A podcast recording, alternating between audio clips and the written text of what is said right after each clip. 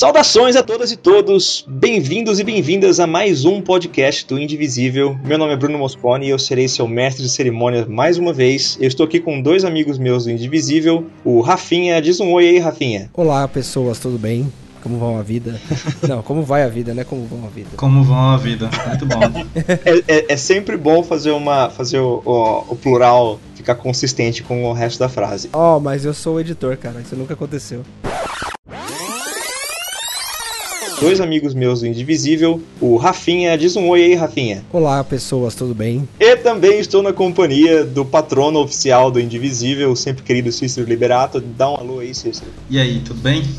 Tudo jóia comigo e com você, como está? Ah, eu tô ótimo, cara. Apesar da chuva e dos vários problemas que a gente teve agora há pouco de captação, tudo bem. Ah, o clima não estava colaborando com a gravação desse podcast, mas nós já estamos nos trilhos para mais um episódio bem sucedido.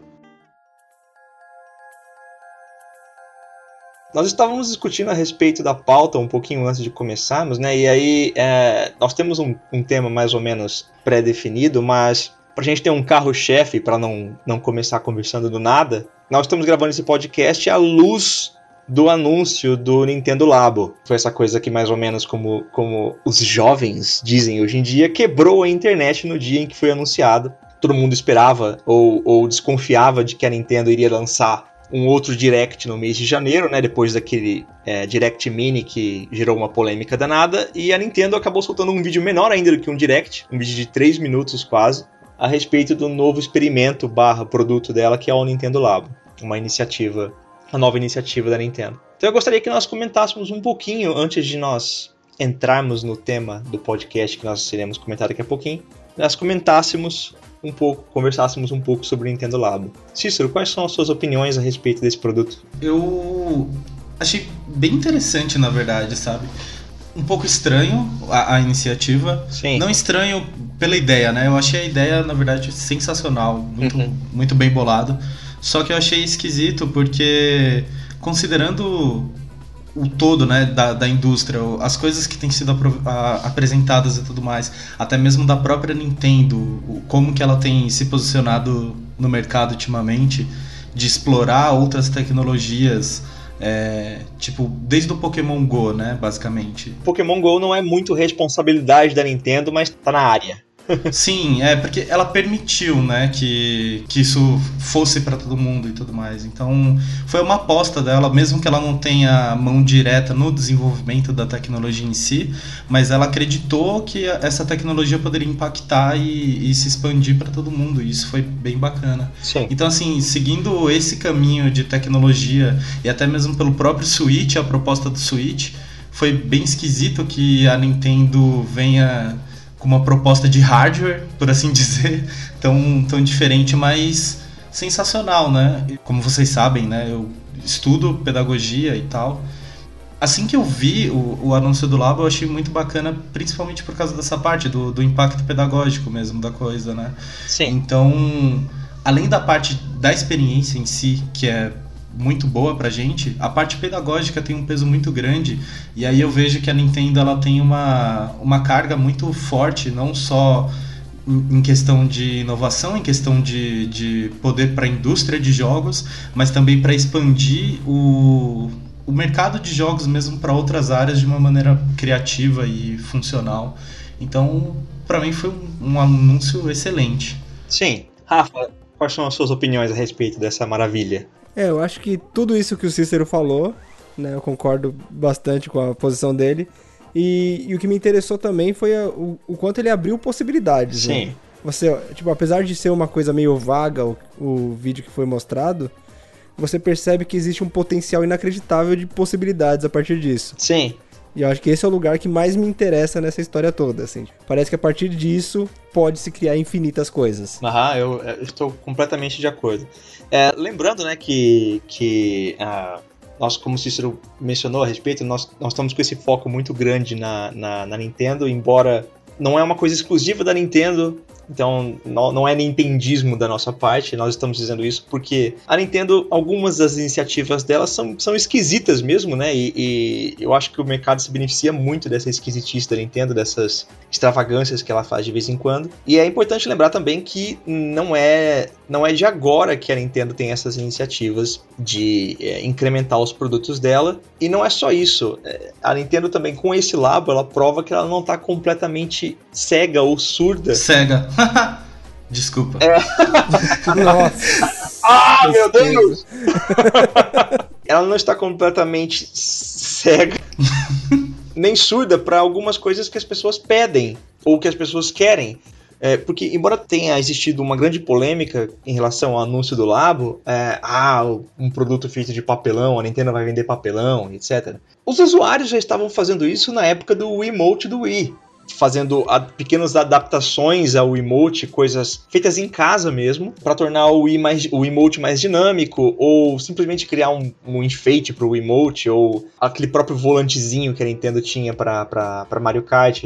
É, foi incrementado, foi aperfeiçoado por, entre aspas, amadores que fizeram adaptações caseiras, né? É, se pensar no, no próprio Wii normal, já tinha bastante disso de. A, a gente tá falando que o, a ideia da Nintendo é vender papelão agora, mas eles faziam isso vendendo plástico, né? Sim. Tipo, tinha o controle do Wii e você comprava um plástico que era um volante e colocava o controle dentro, assim. Sim, é, exatamente. Então eu calculo que o próximo passo vai ser fazer coisas de papel.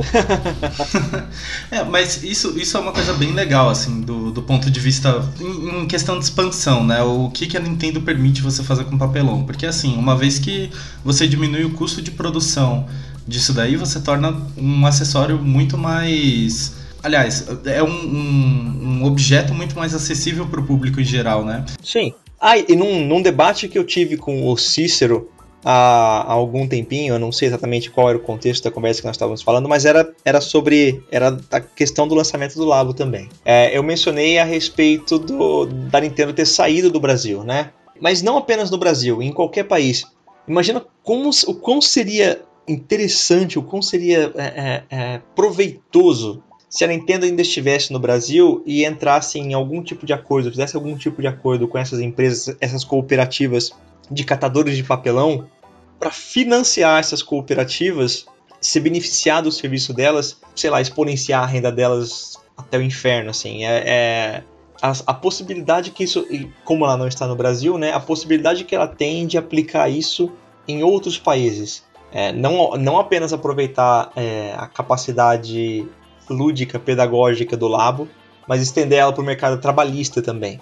É, é uma visão que, é assim, se a Nintendo tiver essa visão, serão poucas as pessoas que não se beneficiarão do, do produto, desse, desse brinquedo que ela está prestes a lançar. Bem bom.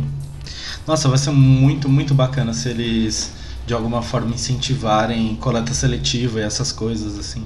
Cara, é isso que eu tô falando, o Labo é uma, uma iniciativa excelente assim por por tudo, pelas possibilidades, tem muita possibilidade. Bem interessante. A Nintendo ela finalmente conseguiu criar um hardware em que as pessoas vão poder interagir, entender e criar coisas que, que elas também queiram, sabe? Desde que a indústria se entende por indústria, é um desejo constante de todas as grandes companhias de criar novas maneiras de interagir com, os, com seus jogos, sabe? Tipo, a gente não tem isso desde hoje. Vocês lembram daqueles tapetes de dança que, sim, sim, que sim. existiam, tipo, há muito tempo atrás, na época do Dance Dance Revolution? Não apenas lembro desses tapetes, como eles ainda são sensação em alguns shoppings aqui da cidade. Sim, sim. eu lembro que a primeira vez que eu, que eu vi um desses tapetes ainda era da época do PS1, que eles tinham, tipo, realmente um tapete disso daí.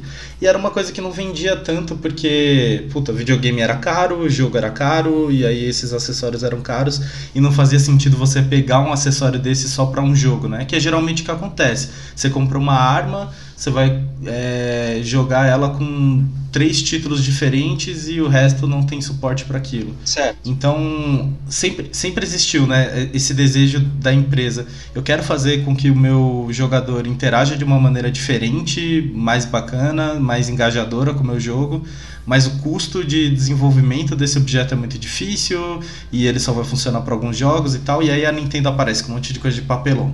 Sim. Cara, é, é, é, tipo muito, muito legal, assim. Que nem o Rafa falou, a, a possibilidade de, de expansão disso para qualquer jogo, qualquer coisa, é, é fantástica. É, então, mas ao mesmo tempo, cara, eu tava, tipo, olhando agora mesmo no site do, do Labo mesmo. E assim, mano, aquele robô que eles fizeram é 80 pau, 80 dólares, cara. Sim. Então esse negócio de ser mais barato sei lá, né? Apesar de que vem com software junto, mas. Então, é, o software, o software vem no bundle. Só que daí a questão é assim, ó. Você paga 80 dólares por isso, por essa, esse conjunto.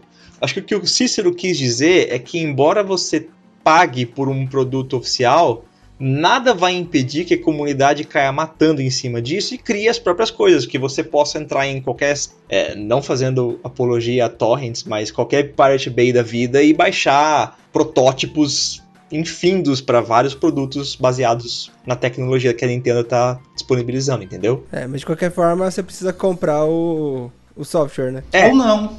Na verdade, não necessariamente, sabe? A Nintendo junto com o, junto com o anúncio do Labo, ela também anunciou o Fuse, né?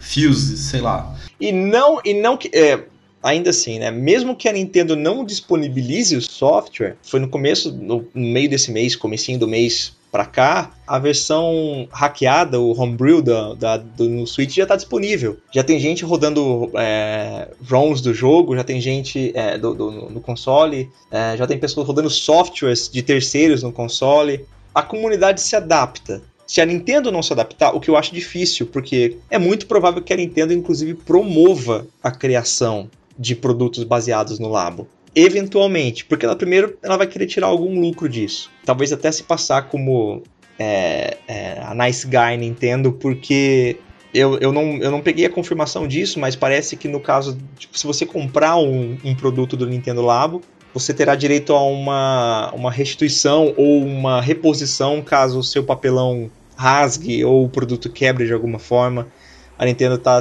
parece que se predispondo a dar, te entregar um produto de graça caso você já tenha o produto original. Aí é interessante. Então isso também dá um ar de boa gente pra Nintendo, então eu acho que ela vai fazer essa política de boa vizinhança, eventualmente, depois de tirar algum lucro do labo.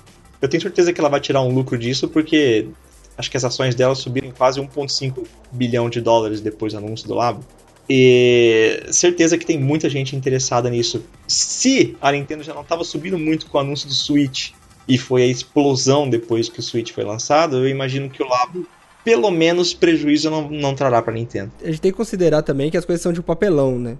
E, tipo, sei lá, eu assistia o vídeo dele, você já, já percebe que não é durável, assim. Com certeza. É muito descartável o, o brinquedo, no final das contas. Com certeza. Mas aí que tá, eu acho que o lance do, do preço é, tá justamente por esse valor, porque é a apresentação do produto, sabe? Ó, você vai comprar esse produto agora com um softwarezinho padrão que vai facilitar a sua vida para entender como que funciona o labo. Você vai ter um kitzinho já simples de, de montagem e tudo mais. Só que, meu, é, tá aqui. Esse é o seu kit padrão. Agora utiliza ele, entende ele e cria. Eu acho assim, de verdade, se, se a Nintendo não prevê o poder da comunidade em cima disso daí é até inocente da parte dela, sabe? Porque se a gente for considerar que, cara, de verdade, a cada ano a gente tem alguma empresa megalomaníaca que fala assim: eu consegui criar um jogo que é impossível de, de ser emulado, ou de ser hackeado, ou de não sei o que, não sei o que lá, e a comunidade quebra, entendeu? A comunidade quebra, a comunidade vai lá, consegue dar um jeito de expandir isso daí, espalhar para todo mundo. Então acreditar que o pessoal não vai, é, por exemplo, daqui a algum tempo, assim que lançar o Labo, depois de dois meses a gente não vai ter um blog com vários tutoriais de do it yourself, é é impossível. É, é quase obrigatório que isso é aconteça, obrigatório. na verdade. Na verdade, isso é vantajoso para Nintendo, porque é que nem eu tô falando, a Nintendo tá dando só uma faísca do que do que dá para fazer com o Labo a partir do momento que a comunidade abraçar essa novidade e todos os, os meios de indústria abraçarem isso, imagina a expansão disso, sabe? Se a gente teve diversos avanços, o Kinect, por exemplo, o Kinect foi um hardware quebrado, assim, não, não, não foi bem aproveitado pela própria Microsoft, Sim. mas foi tão bem aproveitado em outros campos, Sim. sabe? graças às pessoas que, que abraçaram a, a ideia do Kinect. Então, assim, é, o Labo tornou isso ainda mais fácil. Que campo você está falando do Kinect, que eu não sei muito bem. Campo de saúde, é, toda a parte de reabilitação. Começaram a fazer aplicativos baseados em Kinect para ajudar pessoas com deficiência, sabe? Por exemplo, ah, você é cego e eu crio um, um aparelho baseado em Kinect para que ele consiga é, verificar os objetos que estão em volta de você para você não esbarrar neles ou alguma coisa do tipo. Entendi, interessante. Várias coisas assim que, que foram experimentadas, sabe? Para meio de publicidade. Publicidade, aliás, se aproveita de, de tudo quanto é tecnologia. E criaram bastante experiências legais, sabe? Interativas e bacanas. Teve um tempo atrás, na Paulista, tinha um, um Tetris que você tinha que jogar com movimento. Você tinha que se mover para mover as peças de Tetris. E era uma experiência super bacana, sabe? Tipo, a tecnologia tá lá. Mesmo que a, a empresa que criou essa tecnologia não saiba utilizar ela de todas as formas, ela permitiu que você interagisse com aquela tecnologia e pensasse nas maneiras de explorar aquilo. Por isso que, que a parte de ser papelão, eu acho que é a parte mais, mais incrível disso tudo, sabe? Porque facilita. Eu acho que a Nintendo não. não alguma, algumas pessoas podem argumentar que o papelão seja. Não sem razão, né? As pessoas podem argumentar isso, mas que o papelão seja para conter gastos diminuir custos da Nintendo na produção do Labo. Por outro lado, a Nintendo também poderia, sei lá, se, ela, se o interesse dela fosse que a comunidade não produzisse o Labo, ela poderia é, cobrar um pouco mais caro e lançar um produto feito do material que ela bem entendesse, um material que a Nintendo produz, uma liga de plástico mesmo, que seja. Ela uhum. poderia. É, ou até pior, tipo, fizesse tipo a guitarra do Guitar Hero, que é. Ela já é feita específica, já com. Exatamente. Com todo o componente eletrônico. Por exemplo, essas coisas de papelão é só você encaixar o controle. Né? Exatamente. Né? Então não existem componentes eletrônicos é, nele. Então eu acho eu acho que é um pouco de inocência de quem diz que a Nintendo está tentando só sugar com o Labo. É, é, é, muito evidente que ela quer que as pessoas participem. E aí, como você, como você falou agora há pouco, você cobra, você paga 80 dólares num produto de papelão que vem com o software. Nada impede que a Nintendo comece a cobrar eventualmente só por um software e solte no site dela alguma coisa do tipo: com esse software você pode usar esses, esses, esse e esse modelo que você pode fazer em casa. Entendeu? Uhum. Que ela cobre apenas por isso. Então as possibilidades são infinitas. E eu acho que nessa onda de acertos que a Nintendo tem feito com o Switch, é muito improvável que ela erre, perca a mão em alguma coisa daqui para frente. Eu acho que a Nintendo ainda não tem uma visão completa do, do monstro que ela está criando, mas eu também não acho que ela tenha a inocência de, de acreditar que, que isso não vai ser uma coisa que vai expandir para caramba com a comunidade. Eu acredito, até pela, pela posição da Nintendo com os últimos lançamentos dela, com as últimas coisas que ela, que ela tem feito, como ela tem se posicionado no mercado, eu acredito realmente que eles vão se adaptar a tempo de ver o que a comunidade está criando e abraçar isso da comunidade para proveito próprio mesmo, sabe? Sim, isso é essencial porque ela está fazendo, cara. Exatamente. Até porque, ó, até o próprio nome da, da iniciativa dela meio que a prova de que ela quer que a, cria, a comunidade cria, sabe? A ideia de, de labo e de lab vem bastante desse, dessa ideia que a gente tem mesmo de. Só, só para deixar claro, você está falando de laboratório, no caso. Né? Sim, sim, laboratórios. Que é, o termo lab, né, começou a popularizar tem um tempo. Os labs, por assim dizer, são justamente essas iniciativas de um grupo que seleciona. Aliás, um grupo que deseja desenvolver algum projeto utilizando tecnologia ou não, e aí o pessoal põe a mão na massa e coloca uma coisa para rodar, sabe? Esse tipo de coisa popularizou bastante com o uso de tecnologias mais acessíveis. Então a gente tem hoje em dia várias iniciativas em robótica, a gente tem iniciativas em criação de aplicativos, criação de software e tudo mais para resolver problemas cotidianos, que são esses labs o Lebo carrega essa mesma ideia, sabe? Tipo, ela carrega esse mesmo, essa mesma pegada do faça você mesmo, faça em casa. Então, assim, se a Nintendo se apropriou de uma coisa que já existe, ela provavelmente já, já considera a ideia de expandir, de tornar isso orgânico também e, e sustentável, né? Tornar o negócio dela sustentável e ainda assim incentivar a comunidade a criar cada vez mais. Everything is teetering on the edge of everything. But this you already know.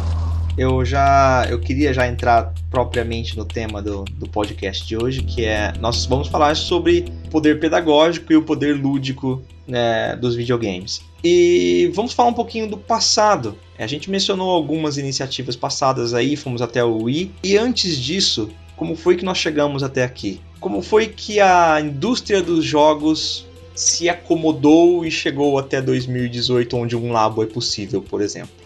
Você quer começar? A Nintendo, ela foi a primeira empresa assim a, a criar o, a ideia de indústria de videogames. Antes disso, videogame era uma coisa meio solta. Tipo, a Atari começou a, a tentar criar bastante coisas e foi bem importante, né? Tipo, ela mostrou pra gente que, que os videogames eram uma coisa interessante e tudo mais, mas quem começou a se apropriar mesmo enquanto indústria começar a mostrar o poder de venda dessas coisas mesmo foi, foi a Nintendo. Afirmação polêmica aí. Não, é, é porque assim, tem bastante gente que vai defender que foi a Atari. E realmente a Atari tem umas coisas bem, bem fodas, sabe? Mas o, o grande divisor de águas, pelo menos para mim, é o Donkey Kong. O Donkey Kong ele ele colocou, ele estabeleceu a indústria tipo num ponto para mostrar a partir daqui não há mais volta. Ou a gente vai para frente ou sei lá, na verdade não tem um ou.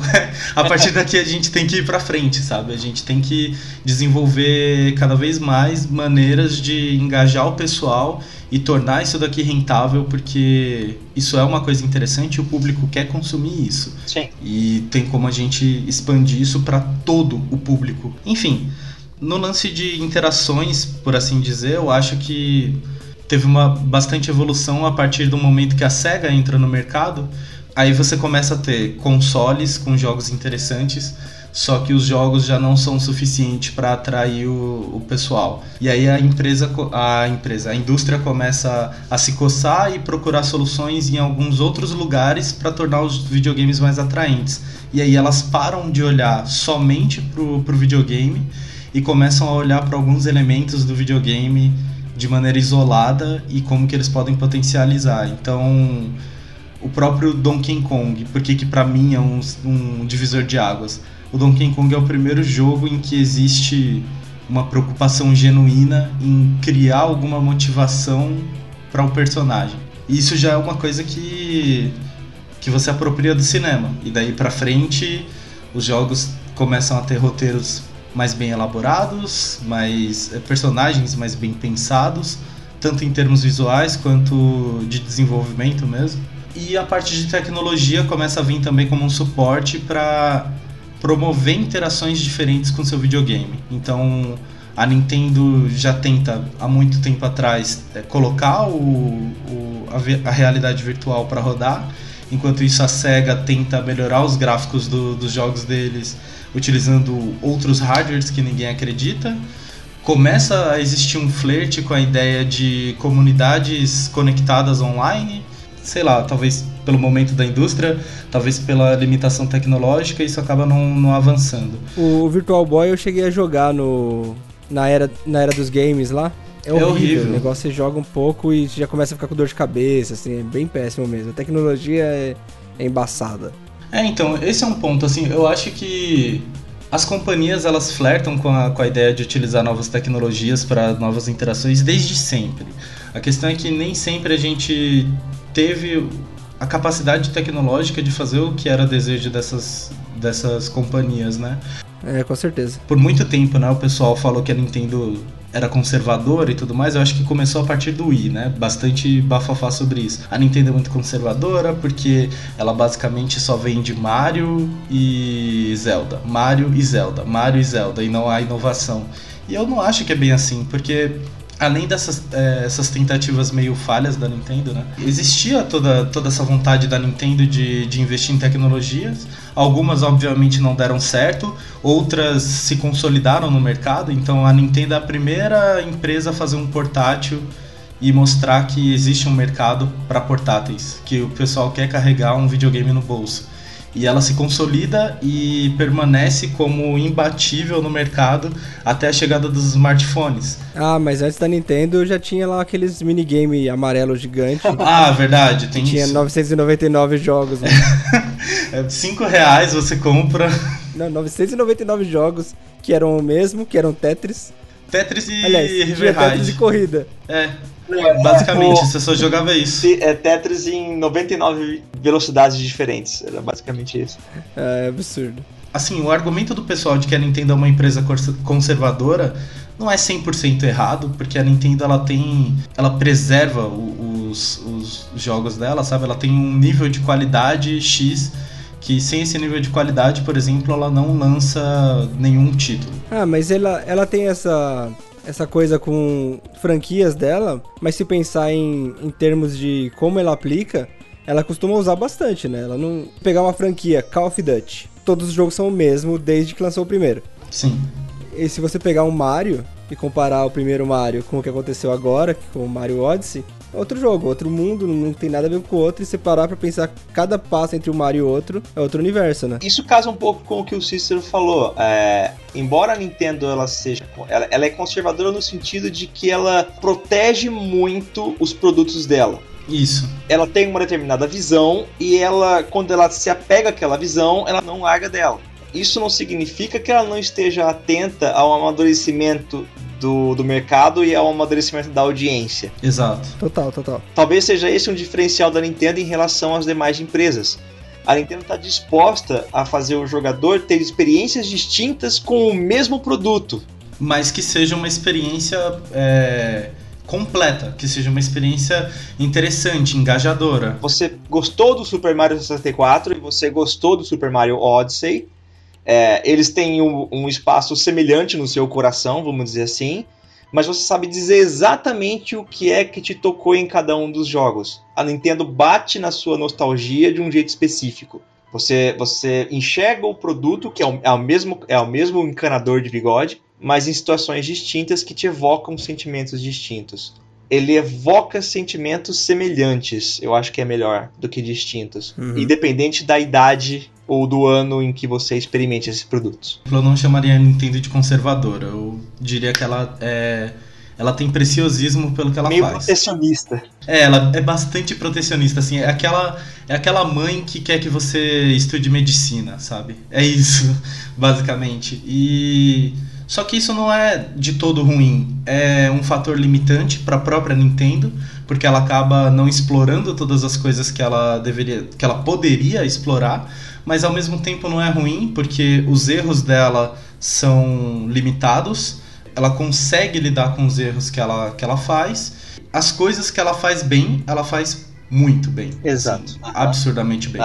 Quando entra um concorrente para o mercado, que é a SEGA, e a SEGA vem com uma proposta completamente diferente da Nintendo, que é iremos explorar tudo quanto é tecnologia possível, todos os gêneros de jogos possíveis, você vê um amadurecimento da, da indústria de videogames por dois lados. Você vê um amadurecimento da Nintendo em questão de eu preciso começar a criar produtos que sejam de extrema qualidade, que eles permaneçam aí por bastante tempo, e a SEGA explorando o outro lado que é eu preciso entender mais sobre o perfil de jogadores, então assim, existe pessoas que não jogam videogame hoje em dia, mas que elas poderiam jogar. Só que, por exemplo, tem algum gênero de jogo que ainda não foi explorado. E aí a, começam a nascer grandes companhias que cada companhia tem a sua marca. E aí você começa a ver diversos desdobramentos da, de como que o videogame vai evoluir durante esses anos.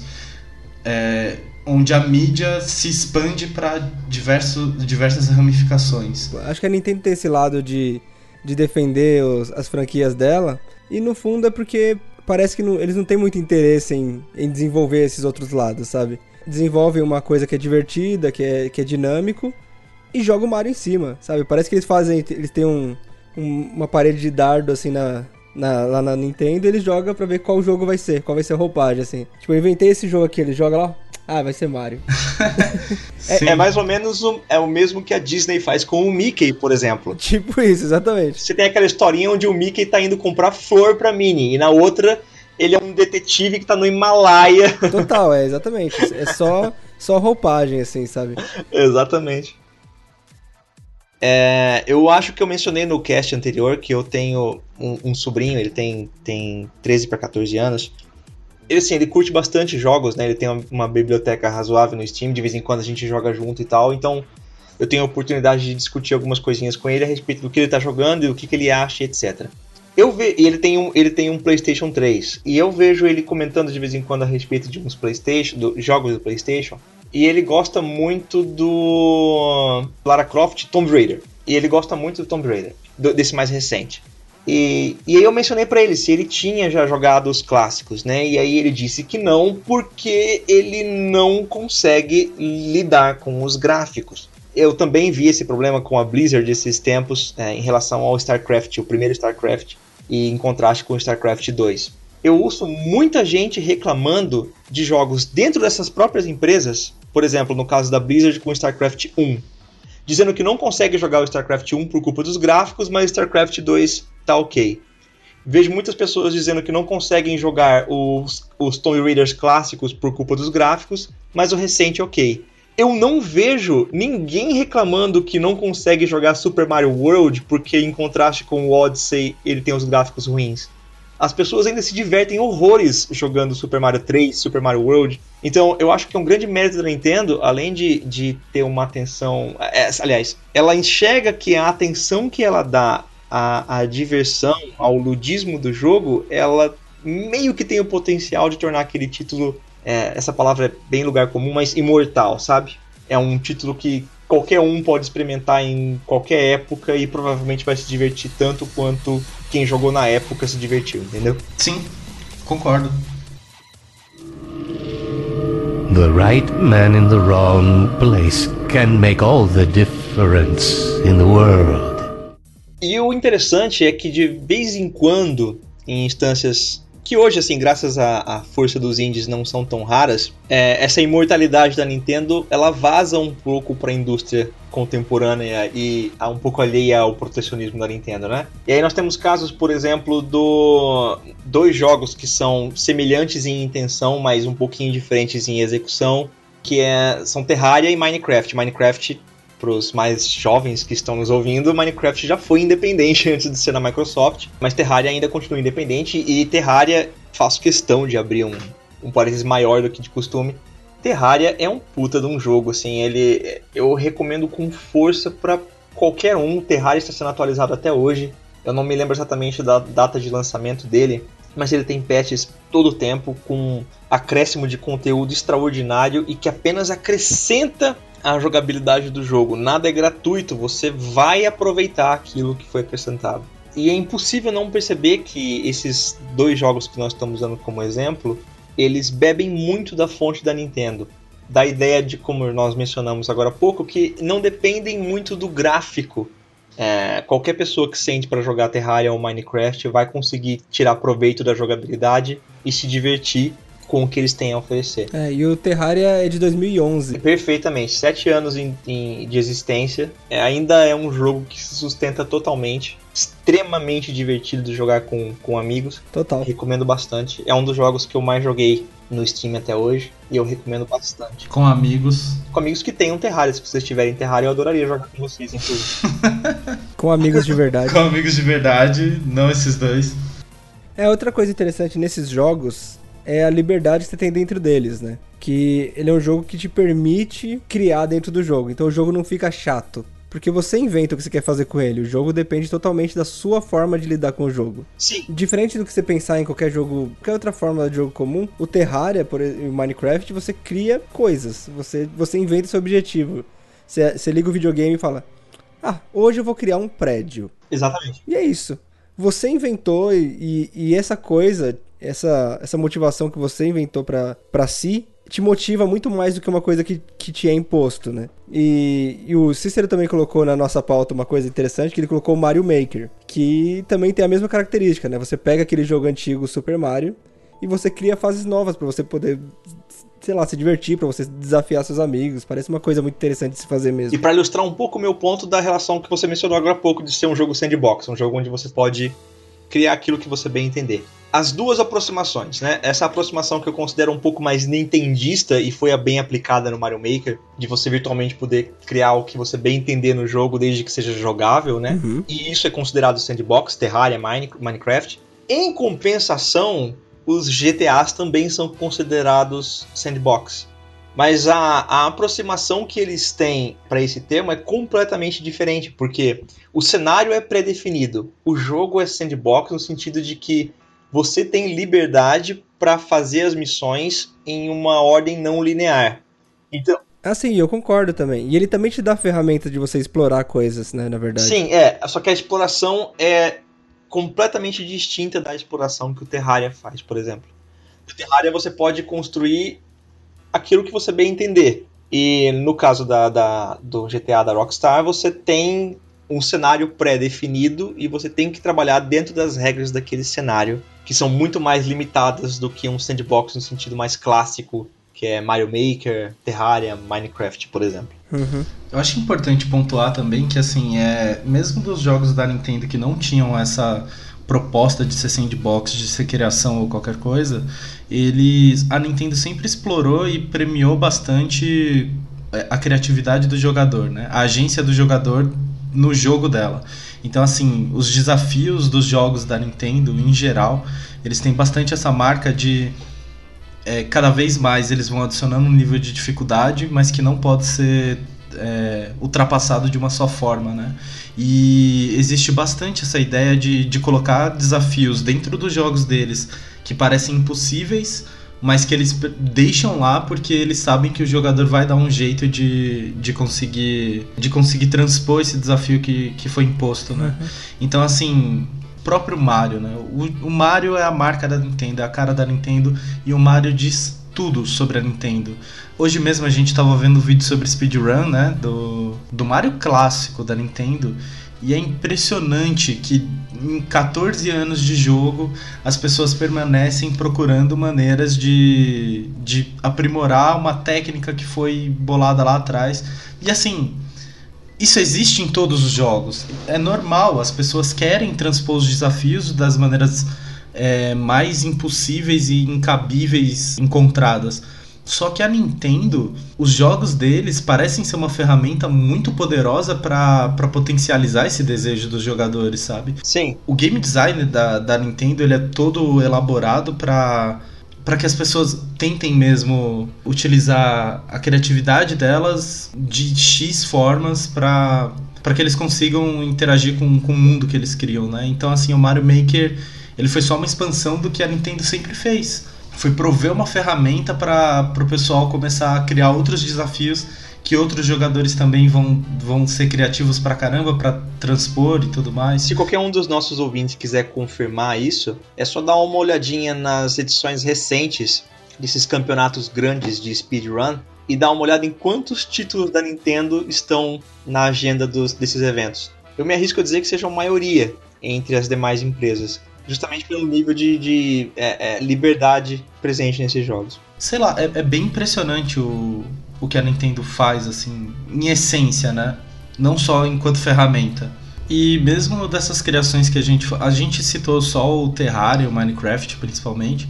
Mas assim, eu posso até queimar minha língua falando, mas eu é, sem estatística nem nada, eu acredito que boa parte dos jogos é, independentes que a gente vê desde 2007 são majoritariamente inspirados pela Nintendo em alguma instância assim. Não, eu acho que eu acho que você realmente não precisa de estatística nisso. A gente estava até conversando a respeito do lançamento de Celeste. Se você entrar no Steam e, e digitar platformer pixel graphics, são só jogos que poderiam ser da Nintendo ali uhum. no bolo. Agora entrando um pouco nesse lado maker das coisas, Primeiro que tem vários jogos que dão a opção de você criar coisas. Eu lembro que eu jogava muito Tony Hawk 2 e ficava criando fases de desafios, assim, para jogar com meus amigos aqui em casa mesmo. Sim, sim. Se você abrir um pouco mais, ampliar, ampliar um pouco mais, tem, o, tem os mods, né? Se você parar para pensar o quanto os jogos explodiram de possibilidades quando começou a existir a ideia de jogar no computador e criar vários mods, que aí você joga, sei lá, o,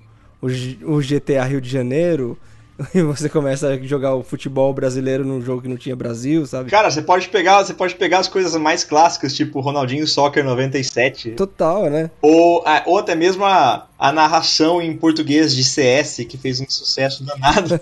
é verdade, essas coisas todas, sabe? que, era, que, era basicamente, que eram basicamente arquivos de áudio, mas fez um puta de um sucesso danado, assim. Então, e, e você vê que pouca empresa dá espaço para essa galera. Pouquíssimas, assim. Sabe, tipo, o Skyrim começou a abrir agora os negócios dos mods, que eu nem sei como é que ficou, mas eu. É, não tá muito bom, mas tá, tá legal, tá, tá, tá razoável. Então, Skyrim é de 200 anos atrás. 2011 também. Então, e, e eles come, pensaram nisso agora. E quando lançou o Skyrim HD, se você olhar, olhar os mods, já tinha passado o Skyrim HD faz tempo. Sim. Sabe? É uma então, maluquice, assim.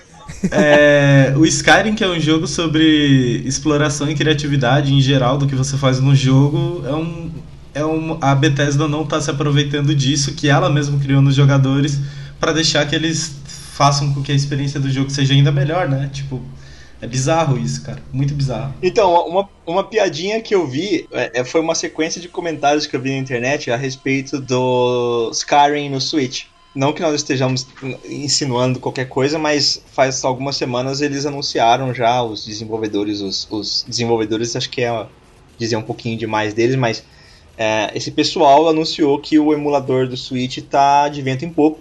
E aí alguém comentou, pô, finalmente eu vou poder jogar Skyrim no PC, né? e aí alguém comentou em cima, é, mas aí quando você puder jogar o Skyrim do Switch no PC, a gente vai ter que dar algum jeito de pensar num mod para ele ficar parecido com o Skyrim do PC mesmo. então, a, a, possibilidade desse ciclo completo aí eu acho bem bacana. Mas, e o, o Rafa falou dos mods, eu acho interessante, né? Nós entramos num debate completamente alheio a esse assunto há alguns dias também é, a respeito da ideia da visão do autor e do, do, quão, do quanto a audiência, do quanto os fãs trabalham em cima. É, é inegável que em alguns casos, independente da visão do autor ser sagrada ou não, em alguns casos, essas modificações, esses, esses patches feitos por fãs, eles melhoram a experiência. No caso do Skyrim aí que o, que o Rafa mencionou, a questão do, do pacote gráfico disponível em mods Cara, eu joguei a versão especial do Skyrim, eu zerei ela recentemente. Ela ainda é muito inferior ao pacote de mods disponível na época em que o Skyrim era vendido jogo e expansões separadas. Uhum. Assim, eu sei que é cômodo pra empresa vender o produto do jeito que ela quer e tal, mas poxa vida, né? É interessante o potencial que algumas pessoas têm, o amor que algumas pessoas têm por determinados produtos para resolver do nada, por livre e espontânea vontade, sem receber nada em troca, deixar aquilo melhor. E no caso da Bethesda é um pouco de preguiça também, porque ela lança aqueles jogos todos bugados e fala, ah, beleza, a gente lança aí porque a gente sabe que em dois, três dias a audiência vai consertar o jogo pra gente. Nossa, total. ah, eu não consigo lançar esse jogo em Windows 10. Ah, não, tranquilo, entra nesse. Usa esse patch feito por um, um fã de 12 anos que já, que já patchou e já tá tudo tranquilo, você já consegue rodar. I am the great mighty Pooh, and I'm going to throw my shit at you. O que vocês têm a dizer a respeito do movimento maker do Brasil nessa ideia de faça você mesmo, aproveite tecnologias que já existem para aprimorá-las ou é, recondicioná-las? Já tem algum tempo que algumas iniciativas bacanas, assim, tipo, as escolas têm, têm se remodelado e algumas empresas privadas também têm começado algumas iniciativas de permitir que o pessoal aprenda a desenvolver tecnologias, produtos, softwares, enfim, de uma maneira mais simplificada Aliás, você desenvolve um, um, projeto completo, às vezes até complexo pra caramba, mas com tecnologias acessíveis. Então, a gente tem, por exemplo, a popularização do Arduino recentemente. Sim. O Arduino é de baixo custo, o Arduino é uma placa controladora simples de, de você aprender. Então, a placa mais simples que é a Uno, você compra um kit numa boa, por tipo, você paga 100 reais, compra um kit completo com um monte de componente e começa a fazer umas luzinhas, umas luzinhas piscarem e tudo mais. todas essas coisas assim para você resolver problemas cotidianos. Então, você quer ter uma geladeira que uma geladeira que faça as compras automaticamente para você todo final do mês. Cara, é possível, sabe? Se você dedicar um pouquinho do seu tempo, com pouco dinheiro, pouco investimento, de verdade você consegue desenvolver uma solução incrível, com uma certa dedicação, né? E fora isso, também tem iniciativas, por exemplo, a Microsoft tem investido bastante na, na ideia de ensinar tecnologias nas escolas, então o Minecraft ele iniciou como um jogo e conforme o tempo foi passando, o pessoal viu que o Minecraft ele era uma ferramenta pedagógica muito boa. É, existem inúmeros artigos que falam sobre o, a utilização do Minecraft em salas de aula e como que ele consegue facilitar e aprimorar a experiência do, dos alunos com, com as matérias. Porque os alunos exercitam criatividade, os alunos é, exercitam cooperação, porque eles dividem um com os outros a ideia de como que eles podem construir alguma coisa e tudo mais. A, a Microsoft ela criou uma versão do, do Minecraft voltada para educadores. Assim, os recursos tecnológicos podem ser explorados de N maneiras e assim, é muito bacana o, o movimento maker, ele começou a nascer a partir do momento que esses recursos tecnológicos começaram a ser mais acessíveis, assim, a porta de entrada deles começou a ser mais fácil, sabe? Hoje em dia você consegue desenvolver um aplicativo sem saber programar. Mas entendendo, por exemplo, como funciona a lógica, você já consegue montar um aplicativo clicando e arrastando itens, né? A Microsoft tem um movimento, é, ela tem uma iniciativa chamada Aprender a Programar, em que eles ensinam é, linguagem de programação, linguagem não, eles ensinam lógica de programação, te ensinam a programar através de jogos. Enfim, o, o movimento maker ele ele se baseia bastante nessa ideia de criar uma porta de entrada fácil para todo mundo, para que essas tecnologias sejam mesmo exploradas pelo maior número de pessoas possível. A Nintendo se apropriou disso porque o Lebo é uma é um uma coisa de fácil manipulação, né? Que nem a gente estava falando. A gente, enquanto hardware, ele é muito simples. Junto com o Lebo, a Nintendo anunciou o Fuse também que vai ser uma plataforma onde as pessoas vão poder programar o próprio jogo para rodar no Switch. E aparentemente vai ser uma coisa meio parecida com Scratch, meio parecida com algumas coisas que a gente já tem, algumas ferramentas mais conhecidas do mercado, por exemplo, o Blueprint do, da Unreal, que é uma ferramenta que te permite montar um jogo através de blocos lógicos de programação, sem necessariamente entender de programação, linguagem de programação. Enquanto ferramenta pedagógica, o Lebo ele tem um potencial incrível, tanto de criação quanto de interação mesmo, né, do, dos alunos, para eles se divertirem, levarem essas coisas para casa e se orgulharem da criação, inclusive a Nintendo depois utilizar isso para, sei lá, investir em escolas, por exemplo, quem sabe. Sim. E aí, é, para fazer uma amarra entre o que nós falamos agora há pouco sobre Terraria em contraste com o Labo e o movimento Maker, a importância técnica, a importância mais pragmática dessa situação toda, né? Em Terraria, como o Rafa mencionou, você pode, sei lá, começar na fasezinha lá e determinar que você vai construir o seu prédio. Só que o seu prédio, apesar do jogo ter uma física própria, ele não responde à física do nosso mundo. Então você pode tomar algumas liberdades criativas e fazer alguma coisa que desafie a gravidade, por exemplo. Com o Labo, quando você pega aquilo em mãos e você é responsável pela criação, você é responsável pela montagem, pela manutenção, você é responsável por fazer aquilo funcionar, é, principalmente para a criança, né? Isso abastece a criança de, uma, de, uma, de um senso de responsabilidade e de pé no chão, né? A criança está vendo, sente o peso daquilo, ela sabe até onde aquilo vai, ela sabe até onde ela pode forçar aquele, aquele brinquedo, aquele produto, é, e ela sabe exatamente aquilo que ela pode fazer com ele, o potencial que aquilo tem. E é tudo criação dela. Né? Ela tem aquilo está no mundo real, ela vê funcionar, ela sabe que ela pode eventualmente com um material um pouquinho mais elaborado até melhorar aquela criação dela a criança se desafia a, não a criança, não só a criança, né? Provavelmente muito mais adultos vão brincar com o labo do que, do que crianças, mas é, na questão da base educacional, na questão do ludismo, a importância que é, é para a criança no sentido de estímulo. Eu posso trabalhar com uma coisa física e criar. Eu posso fazer alguma coisa que responde aos estímulos do mundo real.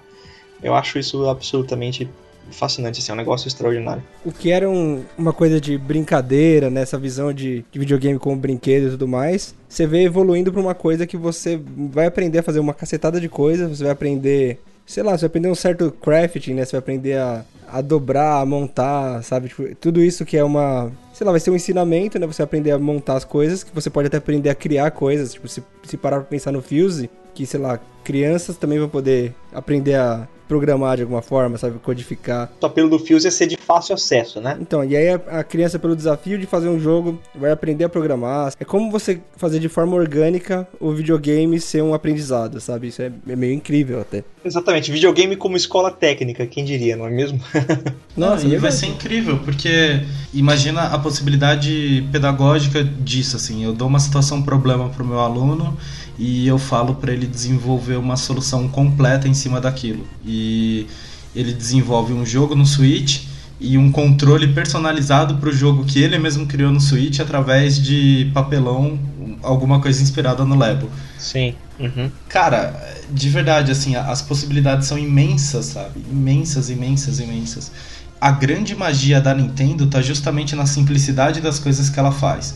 A grande coisa é, eu quero que as pessoas se divirtam com os jogos de maneiras diferentes. É, e se por acaso, e se por acaso vier a ser uma outra Power Glove ou um outro Virtual Boy, pelo menos ela está cimentando a base para alguém fazer melhor no futuro. Sim, mas é a, a Nintendo fez muito disso, né? Sim. De começar uma ideia, a ideia fica meio bosta, daí vai alguém e faz essa ideia ficar melhorzinha. Sim, aham. Uh -huh. E, e, é ótimo que ela tá, tá aí para isso, sabe? Tipo, se, se dependesse das outras empresas, ela seria sempre a mesma coisa, né? Tipo, se pensar, o PlayStation tem o mesmo controle desde o Play 1. É. Mudou uma coisinha ou outra, mas é o mesmo, mesma base, a mesma coisa desde o PlayStation 1. Sim. É legal o parênteses que você fez, porque, por exemplo, o PlayStation agora ele tem. Hoje ele é um dos maiores representantes de realidade virtual com o óculos que eles têm do próprio PlayStation. O PSVR. É verdade, não esqueci disso. E o PS Move. Existe uma diferença notável assim entre o, o PlayStation e a Nintendo, entre a Microsoft e a Nintendo. Quando a Microsoft lançou o Kinect, o Kinect não foi lançado pensando nos jogos que eles possuíam. O Kinect foi lançado em resposta ao que a Nintendo tinha feito antes. Com o Wii. Com o Wii. Uhum. Então, assim, nossa, o Wii ele, ele promoveu uma nova maneira dos jogadores interagirem com os jogos. Legal. A gente consegue fazer um hardware melhor ainda. Eu gosto pra caramba dos jogos da Sony, mas assim, o PlayStation VR, apesar de ser uma, uma solução em comparação aos outros players de mercado que são maiores, é uma solução mais barata, uma solução mais acessível e igualmente poderosa. Só que ele também é um hardware que foi feito para mostrar a capacidade de hardware. Então, assim, enquanto a maioria das companhias vão criando hardwares pensando na tecnologia somente como tecnologia, a Nintendo ela segue um caminho um pouquinho diferente. Ela pensa na interação. Então, assim, a preocupação da Nintendo não é em criar um hardware para justificar um console, é em pensar na interação do jogador e como aprimorar ela.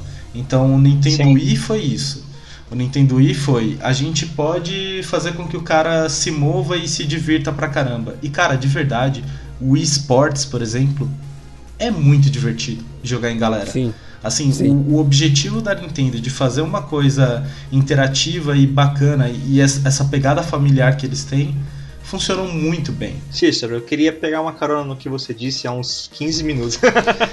Desculpe.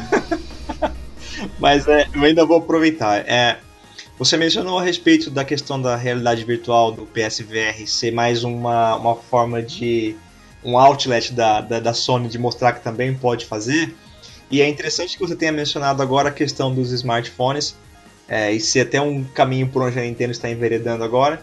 O Google fez uma máquina de realidade virtual de papelão também, que é o Google Cardboard lá que nossa, verdade, tinha esquecido disso. Eu acho mais interessante essa iniciativa do que a do PSVR, porque fala, olha, dobrando um papelão aqui, você também consegue fazer um VR de baixo custo e é extremamente funcional para aquilo que o celular, para aquilo que o smartphone propõe. Sim. E existem dezenas, milhares de aplicativos centrados para esse, para essa, para esse ciclo da indústria. Eu acho isso sensacional também essa, essa jogada da Nintendo. E possivelmente a gente vai ter um capacete de realidade virtual feito de papelão para funcionar com o Switch. Ah, não, não tenho dúvida disso. Eu não tenho dúvida. E não parece muito uma, uma coisa que a Nintendo. É, não parece muito com o Nintendo isso, mas eu acho que ela vai dar o braço a torcer pela diversão. Assim, vai ser uma coisa interessante. Ela vai, se ela fizer, ela fará de um jeito único, um jeito dela que não esteja presente em nenhum outro nicho da indústria. First Blood. Bom, pessoal, eu acho que é, a gente já está mais ou menos batendo cabeça aí, já fazendo o retorno para o início da pauta. É, é, claro que tem muito mais para ser falado a respeito disso e é, provavelmente a gente nada nos impede de retornar a esse assunto depois que o Labo já estiver aí na indústria há algum tempo. É, lançamento dele em abril, né? Que vai ser bem interessante porque ele vai concorrer com o God of War. Pelo menos assim, a superfície do assunto a gente já conversou um pouquinho assim a respeito das coisas mais importantes. Pode ser que a gente faça um retorno ao assunto mais pra frente. É, mas por enquanto, assim, eu tô satisfeito com o papo que a gente teve. Então acho que a gente já pode amarrar. Eu agradeço novamente, como no podcast anterior e em todos os nossos próximos podcasts, a audiência e a paciência de todos e todos aqueles que nos ouviram. Como sempre, de costume, convido para que vocês curtam a nossa página no Facebook, nos sigam nas redes sociais. O Cícero, se ele lembrar e se ele não lembrar, a gente puxa a orelha. Vai colocar os links aí na descrição do podcast. E eu espero que vocês participem do nosso debate. A nossa conversa, nós estamos em três aqui por enquanto, mas a nossa conversa não se resume apenas nós três. Nós não somos nada sem a audiência, então o que vocês puderem acrescentar, o que vocês puderem criticar, o que vocês puderem elogiar, será sempre bem-vindo, desde que, como nós já mencionamos também, seja dentro dos limites da decência, assim, não nos xinguem. Nós ainda estamos começando esse negócio de podcast, estamos pegando no tranco. E é isso. Eu agradeço a audiência de vocês. Vocês têm considerações finais, Cícero e Rafa? Eu queria recomendar um livro chamado Menino Feito de Blocos. É um livro de romance, conta a história de, do pai de uma criança autista que ele tem vários problemas para se aproximar do filho e ele acaba se aproximando do filho através do Minecraft. E apesar do livro não ser focado na parte pedagógica e nem na parte do Minecraft em si, tem muitas coisas interessantes para mostrar sobre o impacto do Minecraft enquanto ferramenta de criação e comunicação entre, entre pessoas. Então fica aí a, a recomendação e eu acho que é até um complemento legal. É, é, esse livro, esse livro é, é biográfico, né? Mais ou menos. É biográfico, mas bem romantizado. Bem romantizado. É, eu sei. Mas, é, mas ele tem um, realmente um filho em situação semelhante ao do livro, não é? Sim. Uh -huh. Pra quem não sabe, o, o, Keith Stewart, ele é um. ele escreve muito, ele é, ele é um, um jornalista famoso por escrever sobre tecnologia, videogames. É, ele tem um conhecimento bem vasto assim nessa na, na, indústria. E é um livro. Eu, eu nunca li o livro, mas o Cícero já recomendou. E eu conheço o trabalho do Keith Stewart, apesar de não ter lido o livro, e o cara é um cara muito competente mesmo. Ele é jornalista do The Guardian, é um jornal, né? E, e ele é um cara bem competente, assim, ele sabe do que fala. Sim, e nesse caso ele sabe com bastante propriedade, né? Porque Exatamente. tem umas coisas, uns lances bem pessoais. Assim, o livro ele causa incômodo, não vou mentir, mas é um incômodo muito bom, assim, é, é bem bacana, é um livro altamente recomendado. Certo. Rafa, suas considerações? Bom, no final de semana passado eu fui pro, pra praia e a minha recomendação é não coma frango que já foi descongelado mais de uma vez. Movimento, movimento evitem salmonela. ai, ai. Beleza, ó, nas minhas considerações, ainda dentro do assunto que a gente discutiu aí no podcast, a gente falou sobre a dimensão da criatividade do povo e como eles exploram o potencial dos jogos da Nintendo, né? Seja por aquilo que a Nintendo naturalmente oferece ou por aquilo que a Nintendo ofereceu involuntariamente, no caso dos speedrunners. Uhum. E é justamente sobre os speedrunners a minha recomendação. Hoje eu apresentei pro Cícero e pro Rafa, um canal extraordinário de um cara absurdamente competente. Ele faz mini documentários a respeito da progressão na obtenção de recordes de speedrun. em vários joguinhos antigos e novos. O canal se chama Summoning Salt. O Cícero, se possível, vai colocar o link aí para vocês também. São vídeos extensos com bastante material técnico, mas que valem muito a pena, independente de você estar tá antenado ou não no cenário do speedrun. É interessante para você ver a capacidade de um jogador apaixonado por determinado jogo até onde ele consegue ir. É sem legenda, né, Bruno? É, infelizmente não tem legenda, os, os vídeos são todos em inglês. De qualquer forma, se você fala inglês, é um prato cheio. Se você tem interesse por jogos ou só interesse pela criatividade humana, esses vídeos são um prato cheio para você ter uma introduçãozinha ao mundo do speedrun. É, mas tem bastante. Todos os vídeos são acompanhados de imagens, então mesmo que você não entenda. Sim, sim, sim. Você sim. consegue ver o, o, modo que a progressão se, se vai, assim. Sim, sim. Dá pra, dá pra quebrar um galho, assim, pelo menos eu, eu acredito. Sim, em alguns vídeos ele coloca na descrição do vídeo textos auxiliares que são mais fáceis de traduzir. Ele coloca nomes de pessoas famosas por speedrun que você pode pesquisar na Wikipedia se tiver, se tiver interesse. Então é um bom ponto de, de começo, é um, é, um, é um bom ponto inicial para você ter uma ideia daquilo que nós falamos ali no meio do podcast. Nice. Então é isso, pessoal. A gente se fala numa próxima. Eu agradeço a companhia dos meus companheiros de podcast. Vocês são os fofos, eu amo vocês. Ai, seu lindo. Oh, que bonitinho. Oh. E importante também, a gente vai concluir esse vídeo sem dar tchau, só dizendo que o Rafa está nos créditos de Celeste. Um beijo a todos. É verdade, joga em Celeste.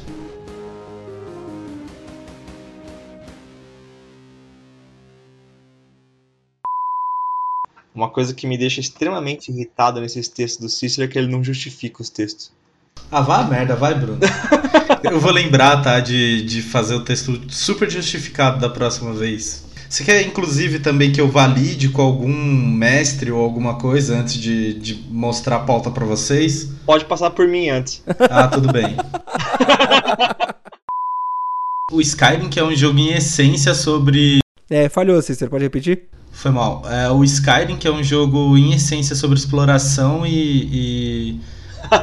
Eita, de novo, vai lá. Nossa, não, agora, não, agora foi eu que parei. É porque eu esqueci o que eu tinha falado. Calma. Calma. Fica se aproveitando do bug, buga mental. Foi mal.